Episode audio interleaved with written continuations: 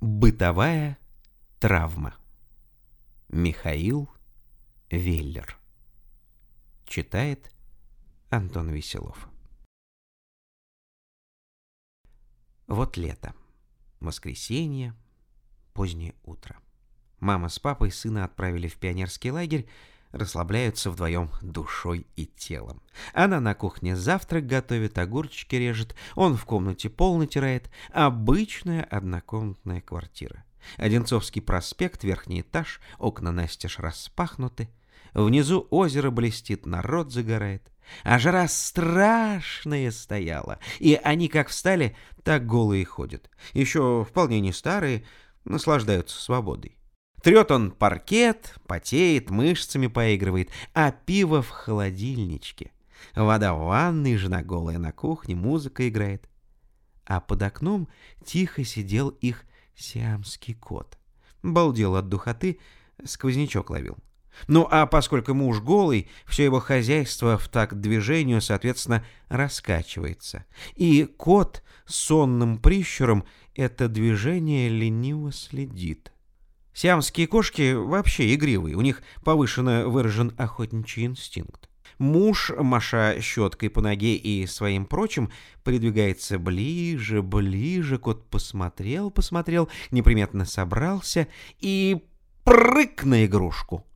Когтем цоп поймал. Муж от неожиданности и боли дернулся, поскользнулся голой пяткой на натертом паркете, на каплях пота, щетка с другой ногой вперед вылетела, и он смаху затылком да опол бубух. Жена слышит из кухни стук. «Саша, что там у тебя?» Никакого ответа. «Сашенька зовет, что там у тебя упало?» «Что упало? Ага, железный Феликс споткнулся!» Полная тишина. А когда, надо заметить, человек так навзничь башкой падает, звук деревянный, глухой, как чурка. Пошла она посмотреть. Лежит он в лице некровинки, глаза на лоб закатились. Господи, что случилось? Кратковременный рауш. Вырубился. Затылком-то тяпнуться. Кот на шкаф взлетел, смотрит сверху круглыми глазами, тоже испугался.